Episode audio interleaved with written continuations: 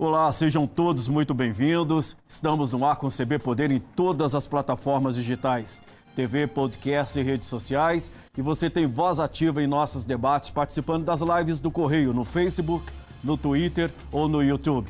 Lembrando que o programa é uma realização do Correio Brasiliense e da TV Brasília. Eu sou Vicente Nunes e aqui comigo no estúdio o brigadeiro Maurício Ferreiro Úpalo, subchefe de operações de paz do Ministério da Defesa. Muito obrigado, brigadeiro, pela sua presença aqui no CB Poder. É uma honra tê-lo aqui conosco, sobretudo para falar sobre esse tema tão interessante que são as missões de paz que o Brasil participa na Organização das Nações Unidas, né? E a gente está vendo aí o pessoal da ONU aqui no Brasil inspecionando as tropas brasileiras. O que, que isso representa, Brigadeiro? Bom, é, inicialmente eu agradeço né, pela oportunidade. Bom, para o país, essa inspeção da ONU, é, nós cumprimos né, uma etapa importante, que é a preparação técnica para um possível envio em futuro próximo, aí esperamos, né, é, dos nossos contingentes de tropa numa missão de operação de paz da ONU. Né? Então, é, essa é uma etapa fundamental, né, essa visita da ONU. É, sem ela, é impossível qualificar as nossas tropas para o envio numa missão de paz. O Brigadeiro, quantas missões o Brasil já participou e uh, já, participa, já participou e qual o que, que faz né, uma missão, é, uma tropa brasileira numa missão de paz? Bom, é, a ONU teve início em 1945, né, com a Carta das Nações Unidas, ou Carta de São Francisco, né, e nós é, somos signatários desde então. É, na década de 40 mesmo, as missões de paz tiveram início e o, a primeira participação brasileira foi na década de 50, no Batalhão de Suez. Né? É, de lá para cá, nós participamos de 40 das 72 missões que a ONU realizou. Muita coisa, né? Bastante. Uma presença é, bem mais, constante, mais da né? metade, né? Uhum. É, sendo que nós enviamos aí aproximadamente 57 mil militares nessas missões, né? É, dessas 40 missões, apenas nove foi com envio de tropa, né? A maioria das missões é com envio de, de militares que cumprem é, missões individuais. Obviamente, as missões é, com envio de contingente de tropas são missões maiores, né, que oneram mais é, é o país em termos de preparação né, e, e, tudo. Então, é uma participação bastante interessante, bastante importante. E o que, que, que faz? É, é, o que fazem as tropas brasileiras nessas missões? Bom, são, são países que têm é, problemas, né, obviamente. É, o Conselho de Segurança da ONU decide por é, enviar tropas, né, o mundo todo, os, todos os Estados-membros né, concorrem para envio de tropas. E, assim, de uma forma bem geral, é, ocorre uma estabilização, uma manutenção da paz para que o país possa, por conta própria, não é, é evoluir, né, melhorar. Então, o que nós fazemos é estabilizar, dar condições para que o, o, país cresça. Né? Cabe ao país, é, é, obviamente, aproveitar essa oportunidade. Né? E também não podemos ficar lá durante muitos anos. Né? As, nossa maior missão de paz foi no Haiti e durou 13 anos, né? Muito tempo. que é bastante tempo. E a gente vê, né, é que vocês fizeram um trabalho brilhante, super reconhecido pela ONU, mas a gente vê que a turbulência voltou ao Haiti. Como é que é, é para vocês, né, depois de ter feito esse trabalho tão importante naquele país, é, ver o país, é, é, o Haiti hoje caminhando de novo para uma convulsão social e política? Vicente, é, não pode é, deixar de causar tristeza na gente, né? Depois desse tempo todo, desse esforço todo, né? Nós colocamos lá mais de 30 mil militares, né? Chegamos até ao mesmo tempo lá 2 mil militares é, deslocados. Essa foi de longe a nossa maior missão de paz. Todos os Force Commander foram brasileiros, não é? O Force Commander é o comandante de toda a missão, né? Todos eles foram brasileiros. Então nós deixamos. Significa dizer então que ele comandava todas as tropas de todos os países. Exatamente, exatamente isso, de toda a missão, né? Então nós nós colocamos lá muita energia, né? É, chegou um momento de é, sairmos do país, a ONU mesmo decide esse momento, né, do, é, das tropas deixarem o país, esperávamos né, que ele pudesse, como eu falei, caminhar pelas próprias pernas. É, mas houve essa involução, mas que espera-se seja temporária. Né? O senhor acredita que é possível que uma nova missão de paz seja enviada ao Haiti? No momento Dadas não, as condições é, atuais, isso momento não se cogita? não se cogita isso, né? Nós lá no, no Ministério da Defesa, a gente trabalha muito com a parte técnica, né? Quer dizer, a preparação, deixar as tropas ou uma, algumas tropas, algumas unidades em condições de, de serem enviadas não é, para é, engajarem, cumprir Sempre essa missão. ali, né? Mas é, atualmente é, é, não se cogita, não se falou, não se pensa nisso. Se eu falar é impossível, não, não é impossível, mas atualmente a gente não, não, não leva isso em consideração. Né? Brigadeiro, o senhor falou que o Brasil já participou de mais de 40 missões de paz, né? É, talvez o Haiti tenha sido a mais emblemática, mas qual foi até a mais difícil, a mais complicada ainda que a do Haiti? Hum, eu acredito que não. A, a, o do Haiti foi a, a mais complexa, né? até pela, pelo nosso envolvimento muito grande, até pelo, pelos comandantes, né? pelos é, é, serem sempre brasileiros. Né? Nós tivemos agora na, a, a Unifil, né, que foi a nossa última missão é, de paz é, com envio de tropa, que foi lá no Líbano, né, com a participação da Força Tarefa Marítima, uhum. que também foi bastante importante. Inclusive, né? a gente tem é, um VT para mostrar aí da, da missão de paz do Brasil no Líbano, se a gente puder exibir aí, e aí o senhor vai comentando um pouquinho uhum. para a gente como é que foi esse trabalho, os resultados obtidos é, as tropas já, já estão no Líbano ainda? Não, elas regressaram em já dezembro regressaram? do ano passado, é. Uhum. Mas é, teve uma característica bastante interessante, que foi a, é, a primeira é, missão de paz da ONU com envio de uma força-tarefa marítima, né? Uhum. E nós criamos, você vê a importância da missão, nós criamos, a, a Marinha criou um centro de treinamento, né? Para operações de paz de caráter naval, específico para a preparação para essa missão. Né? Então... A gente vai assistir aí, rapidinho aí, a missão de paz do Brasil no Líbano. A Marinha enviou ao Líbano para compor a missão-tarefa marítima da Força Interina das Nações Unidas no Líbano, a Unifil, a corveta Barroso, navio que deverá chegar ao seu destino final no início de setembro. Partindo da base naval de Niterói, no Rio de Janeiro, a embarcação levou 185 militares para essa que é uma das missões de paz que o Brasil apoia. A cerimônia de despedida aos militares contou com a presença do ministro Raul Jungmann, do comandante da Marinha Almirante Eduardo Bacelar Leal e dos familiares dos militares que compõem a tropa deste ano. Saímos hoje, né, com a certeza que o navio está muito bem preparado em termos de, de material.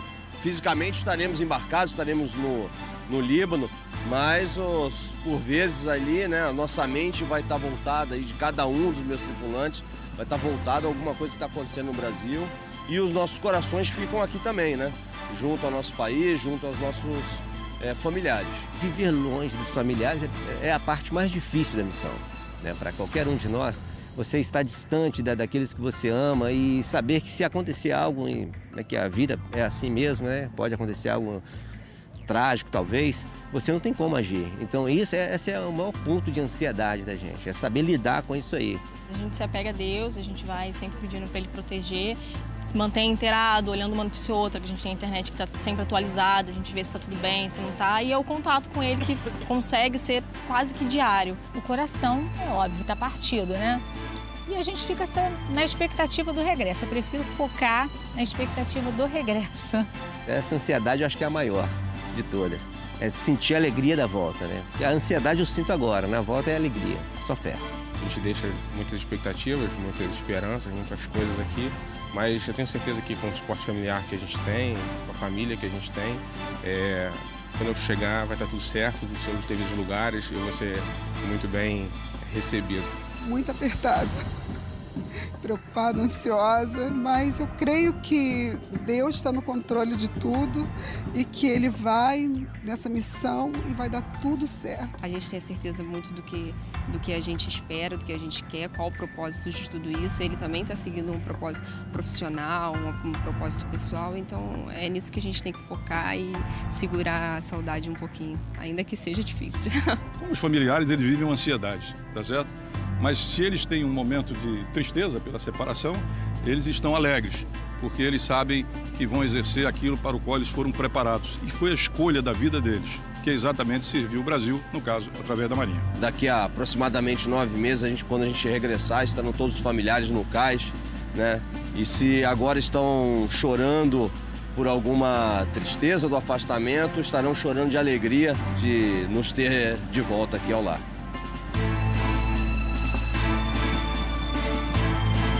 Essa missão, Brigadeiro, é de 2018.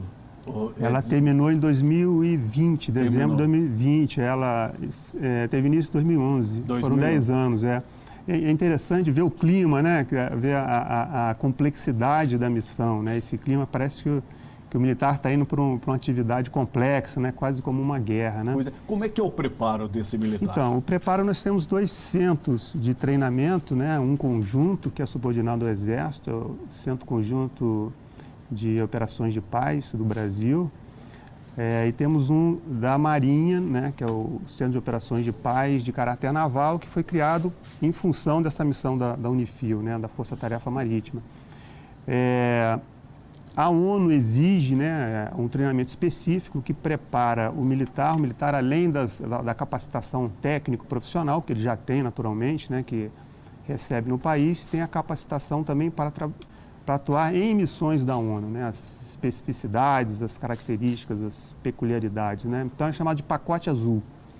Né? Nesse pacote azul, que é dado por esses dois centros, o, o militar sai preparado dentro de uma formatação que a ONU espera, né? Então, e nós atestamos, né? Eu assino o certificado, uhum. garantindo que ele passou pelo treinamento e está apto a participar da missão de operação de paz. A gente já perdeu algum militar em alguma dessas missões? Como é que é Sim, isso? Sim, é, nós, é, o histórico aí são 42 perdas, né? Esse, só no Haiti foram 24 né, um contingente maior durante bastante tempo, então foram 24. E, e é uma é uma realidade, né? O, o, o militar é exposto realmente a, a, situações que podem levar ao óbito, né? Ainda bem que não é tão comum, né? Mas exige uma preparação, cuidados especiais. E quais são as condições para para você levar uma tropa para o nível? Porque tem o nível 1, nível 2, isso, como é que, isso. Você poderia é, explicar para a gente sim, como claro. é que isso funciona? A ONU tem um sistema de capacidade de prontidão, né? que são quatro níveis de prontidão, que vai do 1 até o 4, o 1 sendo de menor prontidão e o 4 de maior prontidão. O Estado, isso é um sistema, né? e o Estado membro voluntariamente pode colocar uma tropa no nível 1. Né? Então, insere ali os equipamentos, os recursos humanos que serão é, disponibilizados para uma futura missão da ONU. É, a elevação do nível 1 para o nível 2 pode acontecer por solicitação da própria ONU, não é? desde que ela precise daquele tipo de, de contingente né, que está sendo ali oferecido pelo país, ou por iniciativa do próprio Estado-membro. Né? E aí exige essa visita de inspeção, que está acontecendo agora né, nos, nas unidades do Exército e a partir da segunda-feira na, na, da Marinha. Isso é, é feito no Rio de Janeiro, na, nas tropas do Rio de Janeiro? É, o, no Exército em Cascavel, no Paraná, e São Gabriel, né, é, no Rio Grande do no Sul. Grande do Sul. E do, da Marinha no Rio de Janeiro, Rio de Janeiro. Na, na, Ilha do Governador. Né, e, a, e a inspeção vai até o dia 20? Até o dia 20, termina no dia 20. Quando a ONU vem fazer esse tipo de suspensão, é porque já tem em mente, já tem previsto alguma missão específica? Não necessariamente. Né? Ela, claro que a ONU é, direciona as inspeções para aquelas tropas que têm a maior probabilidade de utilização, né? mas não que tenha é, de imediato né, uma necessidade de emprego. Mesmo porque eu falei dos quatro níveis, né? o nível 1 e o nível 2 são níveis é, com características mais técnicas e menos políticas. Não é? A partir do nível 3, elas passam a ser mais políticas do que técnicas. Né? É, o que, que, eu quero dizer com isso? Uhum. Cada Estado-membro, cada país tem o seu sistema de aprovação específico, legal, né? para o efetivo envio é, é, da tropa. Né? Então não basta apenas estar no nível 2. No caso do Brasil, por exemplo, esse, esse processo legal exige é, participação do MRE, do Ministério da Defesa, uma, uma assessoria ao presidente da República, uhum. o Ministério da Economia e, finalmente, uma aprovação do Congresso Nacional, né? porque é, são recursos é, razoavelmente é, é, volumosos né, que são empregados nessas missões. Entendi. Então é o próprio país que envia a missão é que, que, que cobre os custos? Exatamente, só que existe um reembolso da ONU, né? Ah, não é, é, é não, não, reembolsa completamente né, uhum. os recursos expendidos pelo país, mas uhum. parte dos recursos são reembolsados pela ONU. É, isso exige é, acordos né, e, e, memorandos de entendimento, que a ONU fala, é, já tem tabelas padronizadas, né, tipo de equipamento e, e quanto que será reembolsado pela ONU. Sim. Mas o envolvimento imediato é do país. É do país. É do país. Dizer, é, é, é, Brigadeiro, qual a diferença de uma missão humanitária e uma missão de paz? Ou uma está interligada? Não, elas são basicamente as, as, mesmas. É a mesma coisa, missão Entendi. humanitária, missão. Porque a gente está vendo, sobretudo agora é, com essa pandemia, um aumento muito grande de miséria, países africanos sofrendo muito, é, por conta aí, né, da retração econômica, a fome aumentando. É, é, é possível que por conta desse contexto todo que a gente está viu até alertado pela FAO, é, as missões sejam mais demandadas? É possível, desde que o Conselho de Segurança da ONU assim entenda, né? Volto a dizer, o, o Conselho de Segurança com seus cinco Estados-membros permanentes e os não permanentes. Inclusive, a partir de 2022, o Brasil volta a assumir uma, uma cadeira é, não permanente. Né? Uhum. É a décima primeira vez que nós vamos assumir é, essa posição. É possível que o Conselho de Segurança, sim, entenda que é, haja necessidade, a demanda por uma missão é, de paz. Né? E, historicamente também, interessante a gente comentar, que sempre que o Brasil ocupa um assento não permanente na ONU, é o momento em que a gente envia a tropa para o exterior, né? Quer dizer, existe uma relação direta, existe até pesquisa nesse sentido. Né? Hum, o fato, por exemplo, de a ONU estar tá aqui e vocês serem aprovados, ter aprovação da, da Organização das Nações Unidas, é, qual é o, o, o passo seguinte? Teve aprovação, fica de prontidão imediata? a tropa está sempre em prontidão, né? Do jeito que a ONU está vendo e tenho certeza aprovará as nossas tropas, as características serão mantidas e, e a condição para envio permanecerá. Quantos homens estão à disposição, hein, Brigadeiro, hoje, para essas missões de paz no Brasil? Hoje, é, poxa, é difícil quantificar que nós temos hoje 12 unidades nesse sistema da ONU, né? É, dessas 12, 5 já estão no nível 2, né? já sofreram inspeção da ONU num passado recente, algo em torno de cinco anos atrás. Inclusive temos três unidades da Força Aérea, né? com meios aéreos também sendo disponibilizados. Nós temos um batalhão conjunto, nós temos uma unidade médica de nível 2. E desses, desses sete que, que ainda estão no nível 1, um, quatro estão sendo inspecionados agora pela ONU. Né? Então, é, dando tudo certo, que nós temos certeza que acontecerá, teremos nove é, unidades no nível 2 prontas para envio. Aí existe uma variação muito grande né, de, de recursos humanos envolvidos num tipo de, de tropa ou num, num tipo de unidade o senhor falou que de, foram 73 missões de paz, né? Até hoje 72. 72, né? e o Brasil participou de 40, 40, mais da metade. O Brasil hoje é o país mais presente nessas não, missões? Não, não é não. Hoje, atualmente, a gente tem apenas missões é, individuais, né? Agora, se a gente for... É, nós temos hoje 77 militares cumprindo missões individuais. Nós não temos tropa é, oferecida e desdobrada em missões da ONU. Né? É, hoje eu diria que a China tem um contingente bastante grande, né? E nós, é, dentro daquela é, sazonalidade né, de, de, envio de tropa, hora enviando, hora não enviando, nós estamos num período que nós estamos sem tropa no exterior. Então, é, aguardamos ansiosamente pela oportunidade, mas hoje nós temos apenas 77 militares cumprindo missões individuais. Uhum. Seria missão de Estado-Maior, missão de observador da ONU, com destaque para o Congo.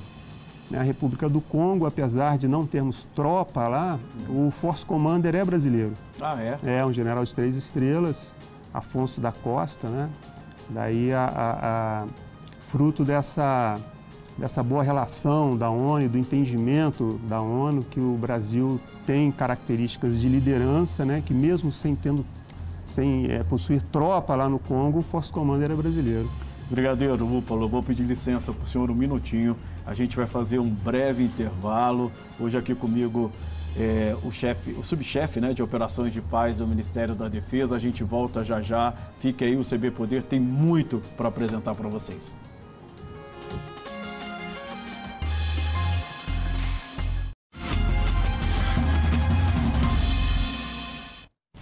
Estamos de volta com o CB Poder. Seguimos aqui a nossa entrevista com o Brigadeiro Úpalo, subchefe de operações de paz do Ministério da Defesa.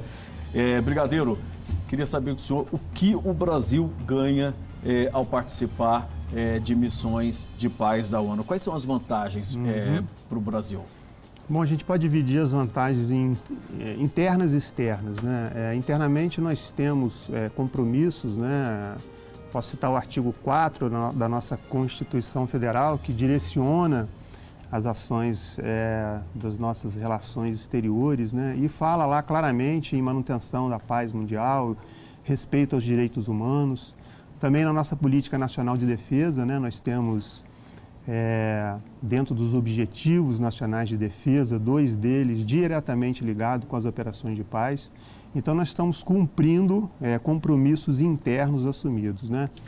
Também, ainda pensando na seara interna, é, essa preparação toda eleva o nível da tropa. Né? Você vê que são, é, deu para ver, ficou claro ali no- na tropa da Marinha, saindo para a missão da Unifil, que a sensação é de estar participando de uma operação real, e isso é muito bom para a preparação da tropa. No campo externo, eu poderia citar aí os compromissos externos também assumidos junto à ONU, né? O Brasil tem, é, é um país é, com características é, geopolíticas é, destacadas no mundo, né? Então, é, ela tem que fazer jus né, essa posição é, como uma potência econômica e uma potência geopolítica, né?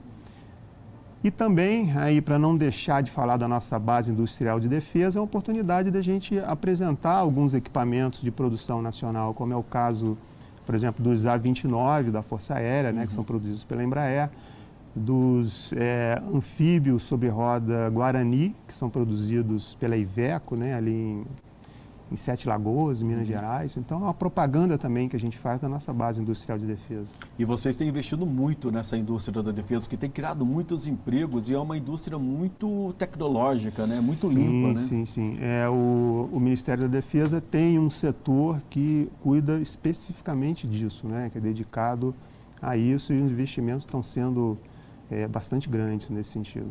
Ô, ô, ô, Brigadeiro, tem o jeitinho brasileiro de realizar Tem, missões? tem. Porque a gente viu isso muito claro É, na- no Haiti, né? Como é, É, que no é? Haiti ficou- O pessoal lá falou até português? Exato.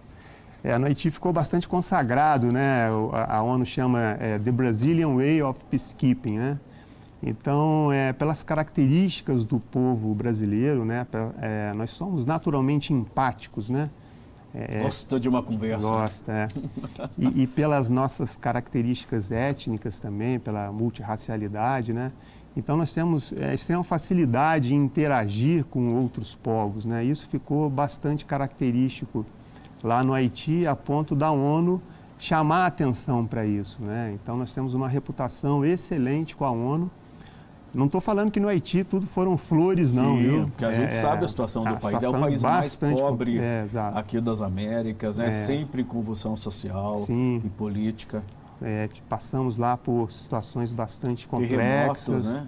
terremoto, é, é, enfim, diversos eventos, né? E, mas a, a ONU, é, é, de forma bastante resumida, é, nós elevamos, né? A gente está vendo nossa- as imagens aí do Haiti, a criançada é, falando aí com as tropas. Também a gente fez muita obra lá. é, Fizemos, tivemos muitas companhia obras, de né? engenharia e ajudamos nesse sentido também, executando obras, né? Mas aí o senhor estava falando desse jeito aí. E isso fez um diferencial muito importante É, e faz até hoje, né? Uhum. Até hoje a ONU olha para o Brasil de forma diferente, né? Então, a, a, reputação do país, das Forças Armadas Brasileiras junto à ONU, a partir do Haiti, já era bom, melhorou muito mais. Hoje, por exemplo, quando a gente olha o mundo, a gente está vendo convulsões em várias partes. Qual é hoje a região do mundo mais conflagrada, Brigadeiro, e que hoje tem exigido maior presença de missões de paz? Então, é a África, né? É, é bom você ter comentado isso, que nós temos um sistema de assessoria né, lá no Ministério da Defesa, é, que chama, é o SETA, né? Então, nós estamos sempre analisando essas, essas localidades que possivelmente serão oferecidas para o, o país, né, numa futura missão de paz. Né? Então, essa, essa análise é feita o tempo todo, né, é, é renovada é, é, de tempos em tempo, porque uma vez oferecida uma missão, não se tem muito é, é espaço de tempo para fazer essa, essas análises. Né? Então, tem uma equipe lá que fica dedicar a isso, né? Uhum. Então, hoje a África é uma, é uma, eu diria que é um lugar onde existe maior concentração né, de países que poderão demandar, já demandam ou poderão demandar missões desse tipo pela ONU. Entendi. E agora eu queria entrar na questão das mulheres. A gente tem visto as mulheres muito presentes nessas missões de paz, né? Que o Brasil participa. São 200, 220 mulheres hoje estão presentes, né? né? Só fuzileiro. Da, da, 200... Você diz das tropas brasileiras? Isso. Não, 220 é... integrantes só é, da, dos fuzileiros navais, é. É, 220 fuzileiros navais que fazem parte dessas tropas, 10% são mulheres. É isso, eu estou correto? É, acho que não chega a 10% não. Eu vou tentar Mas explicar qual explica. é a ideia da ONU. Né? A, a ONU tem incentivado muito o envio de mulheres. Né? E, e, as razões a gente consegue entender de forma bastante rápida. Né? É, são países, né, são nações que é, extremamente fragilizadas né? e dentro desse cenário as mulheres tendem a ser, as famílias, mulheres e crianças tendem a ser bastante penalizadas. Né? Então, no entendimento da ONU, mulheres em missões de paz, né, tanto missões individuais como em tropa, têm maior facilidade de lidar com outras mulheres e crianças Tem essa questão países. acolhedora. Exato, né? exato, que só as mulheres conseguem fazer. Né? É, então a ONU é, é, tem pressionado bastante, né? Para você ter uma ideia, nós é, agora no meio do ano a ONU exigiu né, dos países contribuintes de tropa que 18% fossem mulheres e ela vai aumentar cerca de 1% por ano até atingir 25%. Né? Nós estamos um pouquinho abaixo, dentro daqueles 77 é, é, militares que hoje cumprem missão, missões individuais, nós é, é estamos um pouquinho abaixo. Mas estamos fazendo é, tratando junto às forças singulares para que em breve nós cons é, consigamos atingir esse 18% e vai evoluir até os 25%. E a gente tem mulheres que foram premiadas, né, Sim, agora temos, pelo trabalho que realizaram, né, exato, né, Brigadeiro? Temos, recentemente tivemos uma militar da Marinha que foi teve um trabalho bastante é, destacado, foi premiada. Assim, de forma geral, representa bastante a, a mulher militar das Forças Armadas brasileiras, né, com é, uma, atividades é, cada vez mais é, presentes né, em, em, todos os setores, em todas as áreas. A mulherada está dominando tudo, né? É, e é importante mesmo, É né? importante, é importante. É, enfim, é, dentro das missões de paz, não poderia ser diferente. Né? Então, essa contribuição das mulheres na, nas missões de paz, acredito eu, e a ideia da ONU será daqui para frente crescente. Obviamente, é, determinadas missões têm uma atratividade um pouco é, menor para as mulheres. Né? Tem a questão da família, a questão da maternidade. Então, esse não é um problema só do Brasil, não. É um problema de todos os países. Né? A ONU tem feito pressão em todos os países, não só na gente. Mas, é, enfim, há que se é, envidar os esforços para que se cumpra essas metas que a ONU E tá quando elas chegam lá, como é que é? elas se engajam por completo mesmo?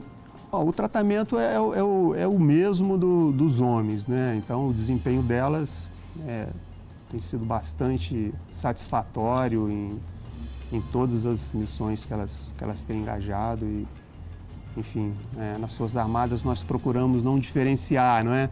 Apesar das características, das peculiaridades, o tratamento é, é o mesmo. E o senhor acha que a gente vai é, conseguir atingir esses 18%?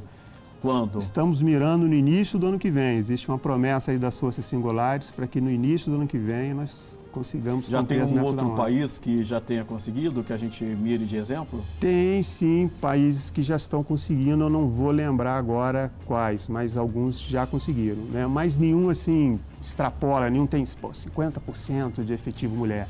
É uhum. É sempre ali bem próximo desse mínimo que, o, que a ONU estipula. Beleza.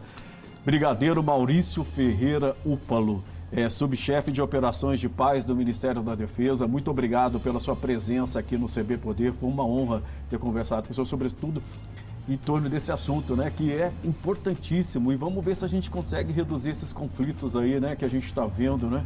Vicente, o prazer foi meu pela oportunidade, né, de mostrar um pouquinho do nosso trabalho, o trabalho das, das Forças Armadas brasileiras. E enquanto tiver é, países demandando tropas, é, pela ONU, nós estaremos prontos para ajudar. Muito obrigado, parabéns pelo trabalho. O CB Poder fica por aqui. Muito obrigado pela companhia. Use máscara, se puder, fique em casa. Até a próxima. Tchau.